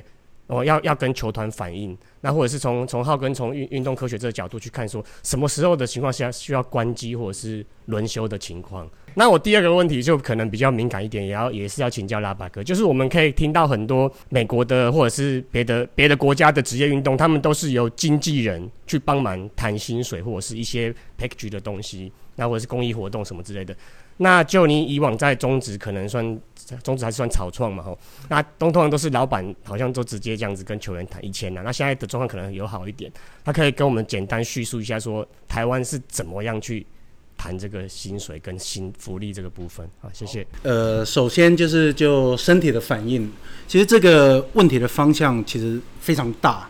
第一个就是你对自己身体够不够了解，所以其实刚跟浩哥有聊到，如果这个对身体反应你的观念从高中时期其实你就已经有正确的观念的话，你每个每个身体的反应你都很清楚，你才知道说。这样的身体跟你的对话，你什么时候需要去做一个踩刹车的动作？那当这个观念还没有，呃，还没有建立的时候，可能就是要靠训练师。所以这几年，其实就台湾的选手，他在球技中，还有尤其在休赛季的时候，他会特别去找训练师、防护员去帮他设计所谓的菜单、训练的一些内容，要的就是要够精准，因为我们都会觉得一直。一直练，他就会无敌。问题这个绝对是错误的。就专业的角度来，你你不断的去有一个发炎的情况或疲劳的状态，他不因为人人体在训练的时候，他会越来越疲劳，会肌肉会越来越僵硬，到达一个极限，它就会断掉。所以这个部分就是还没有建立很完整的这种所谓自己身体训练机制之前，你要找专业，就是找训练师、防护员。那第一个就是训练。当你你如果是野手，你需要多一点的 power，或者是更灵敏，像内野手这样训练的菜单就可以做调整。那如果是像投手的话，你可能在身体联动的部分，你的能量就不能轻易的让它损耗。所以王建民为什么回到呃到所谓的魔法棒球学校之后，他知道怎么样去运用他身体的能量，所以他才有办法在最后有带着伤的情况，还可以把球速吹出来。所以这个是怎么样使用自己的身体？那第二个就是身体的反应，身体发炎的程度，或者是常常听到我丢就是不会痛，但是球速就是出不来。其实很多结构上的问题你没有感觉，所以这些还是需要回到最基础的一个机制，你必须要寻求专业，让专业的角度来告诉你身体哪部分出问题，或者是你的联动这个联动链有没有出现状况，否则时间一久。就会受伤，那再更久的话，就会出现所谓的投球失忆，或者是一些无法挽回的一些状况出现。所以这个这个这个大概是从，如果你有志要成为职业球员的话，这个绝对是要放在第一个，否则你可能什么时候受伤，怎么回来你都不知道。那第二个问题就是以经纪人的角度，其实现在经纪人的一个谈薪的状态很普遍的，大概百分之八十。都是交由经纪人去跟公司对谈。那我个人其实我更有尝试过，就像之前节目 Robertson 这样，我自己尝试过自己收集资料，然后跟当时的领队是郭建林，那时候我们在蓝牛，我试着自己去谈看看，然后一个讯息过去之后回来，然后当然要接受球团对我的质疑，但是我觉得这个对自己。听那一集的时候，我个人非常有感觉，因为那是我自己想要去尝试的，所以在这个过程里面，虽然知道说一定会有跟意见不合的地方，可是我觉得我个人这样子经过之后，我觉得它是一件非常有趣的事情，但是结果不会太好，对，这是重点了。所以像像我个人有过卖房子的经验，屋主买方坐下来对谈，那差不多就不用成交了。所以经纪人是非常好的一个润滑的角色，它可以避免掉很多当下你听听到很多有情绪的话，所以它可以转化成另外一个方向，然后转化成另外一种说法。毕竟我们不是机器，所以球员如果听到说，诶，为什么会有这样的价格，或者是这样的合约内容的时候，其实经纪人可以解释给他听，那基本上谈成的一个机会会非常高。所以这。大概这五年，经纪人是着手谈约的这个状态是很明很很多，而且效果是不错的。那球员又不用多花心思去收集资料，或者是怎么样跟公司对谈。那这样子，我觉得这个制度以后大概百分之九十以上都会用这样的方式来跟呃球团谈约。对，呃，那我稍微简单讲一下好了。就是之前之前其实费雪的创办人就费雪先生有来过台湾，我直接问过他一个很有趣的问题。我问他说，如果有一个球员，他明明就还没有好，因为大家应该知道费雪是一个物理治疗，然后结合肌力体能训练的一个机构嘛。我说，如果有一个球员他还没有好，然后但是呃，球团一直跟跟你讲说他希望这球员能够回去的时候，你会怎么处理？然后费雪那时候回回答就是说，MLB 其实就是一个包含娱乐、包包含商业的一个联盟，所以对于球团他们球团他们就是有他们自己的需求。那我们这边有我们的诉求，我们觉得你应该什么时候可以回去，或是你什么时候叫做好，什么时候叫做不好？那这是我们的，这是我们这方面。如果以球员的那方面来讲，就是球员他能不能意识到他自己现在是身体是好的还是不好？像大马哥刚刚讲的，他能有没有这个知识，觉得说我现在是疲劳的，我现在是不能上场的。如果他完全没有这个概念的话，他觉得他痛的时候，他就只会觉得，那我再多投一点，我就不痛了；我再多做一点，我就不痛了，我就不会再不会这么不舒服了。所以，运动医学的概念其实是不只是我们这些我们这些人。讲给大家听，是球员他们自己，我们也可以渗入到球员里面，然后呢，传达给球员这些概念，跟他们讲说，甚至从他们基层的时候，在他们国中、高中的时候，就让他们知道说，怎么样是呃代表你身体已经有出问题了，怎么样叫做疲劳，怎么样去做疲劳的监控。那像之前我们有写过文章，像是老板刚刚讲的那个投球失忆，它有一部分就是因为你是因为过度疲劳所产生的投球失忆，另外一部分才是心态上面的投球失意。对，所以其实疲劳这个部分就是需要呃球员去多接收一些这些运动医学的知识啊，然后呢去去多多的那个补补充一些这些想法，他们可能在比赛的时候就会觉得说啊，这个时候我是不行的，那我需要停下来这样子，所以这个会蛮重要的。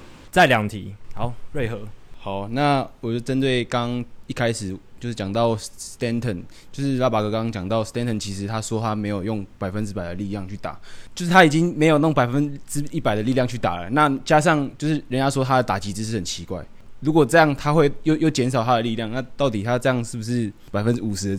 的力量还是百分之三十力量，他为什么不会去就是听听人家讲说可可以改姿势啊或什么的，或者是像说呃大联盟一百多年来也有很多像那种球员姿势很奇怪，或者是我们常常有的时候我们打球人会说，呃你练球的时候不要去学大联盟的姿势什么，但是他们又又是最高殿堂，就是我们会想要去学，但是要怎么样去衡量说到底哪些该学哪些不该学这样？呃，就这个问题其实。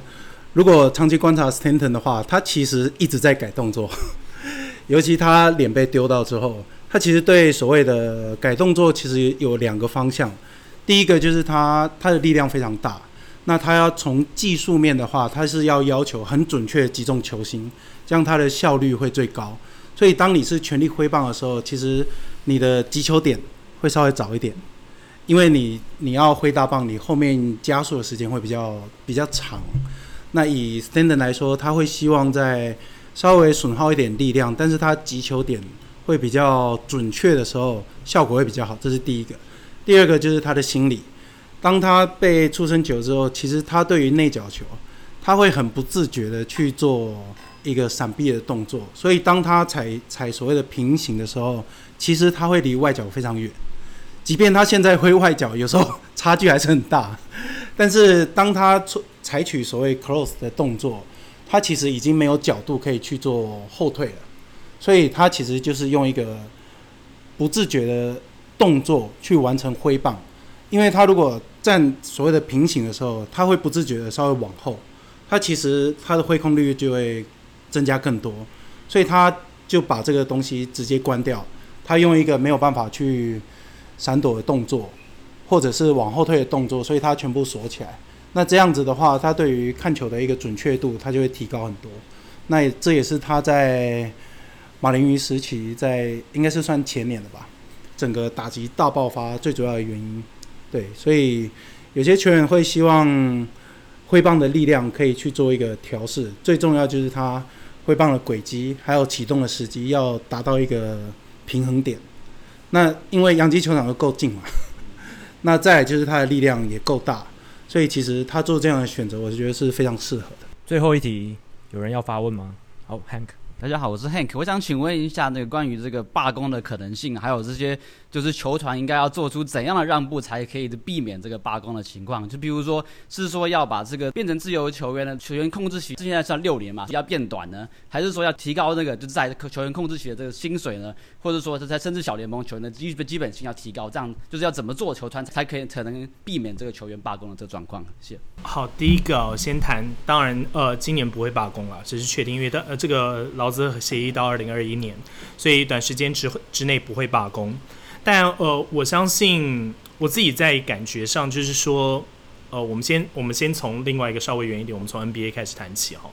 呃，我自己看 NBA 在这几年的过程当中，是开始出现一种球员的，就是劳方的一个权益，已经开始。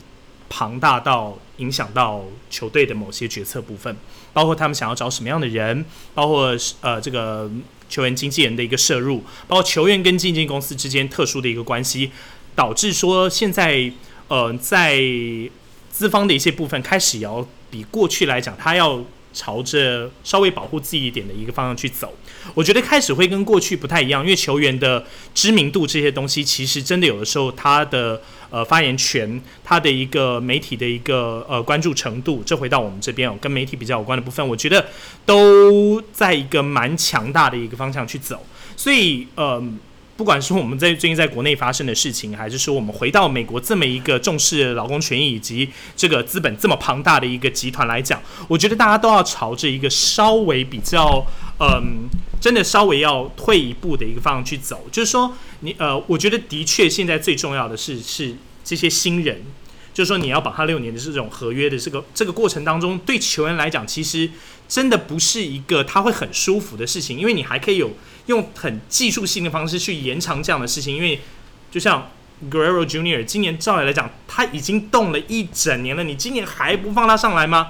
这两天听起来。还不打算马上把他放上来，应该会走 Chris Bryant 的路。对，Oh my God，这这对球员来讲，他是一个非常非常受伤的。你你你，原因只是因为你不要这么早去履行这种事情。那我觉得这个部分，甚至包括联盟这个部分，可能是不是稍微要再去做一些介入？因为这个东西的确对球员来讲，在他最弱势的时候，你占尽了他的便宜。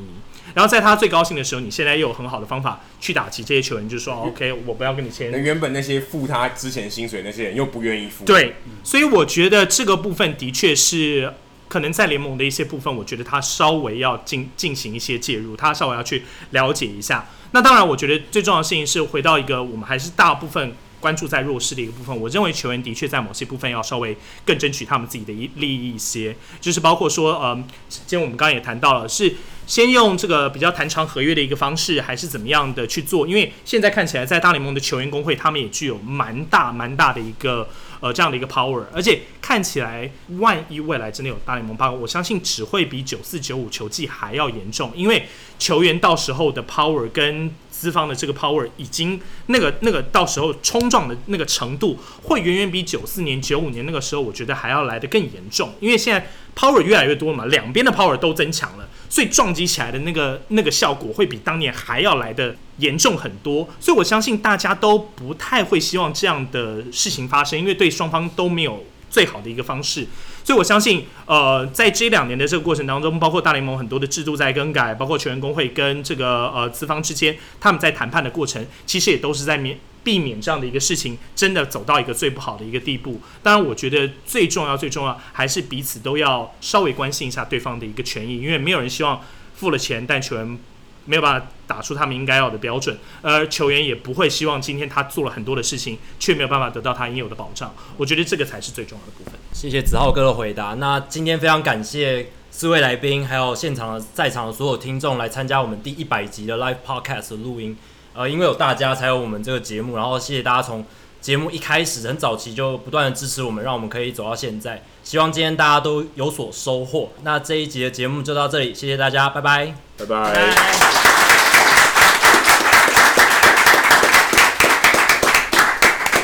这次《Hito 大联盟》第一百集 Live Podcast 的活动办得非常成功，非常感谢所有来参与的来宾，还有呃听众朋友跟我们一起呃促成了这一场这么有趣的棒球盛宴，还有棒球的一个讨论的活动。那我们未来也希望可以呃在举办一些活动，让大家一起聚在一起，然后聊棒球的乐趣。直到活动结束之后，还有很多人在活动的场地之外呢。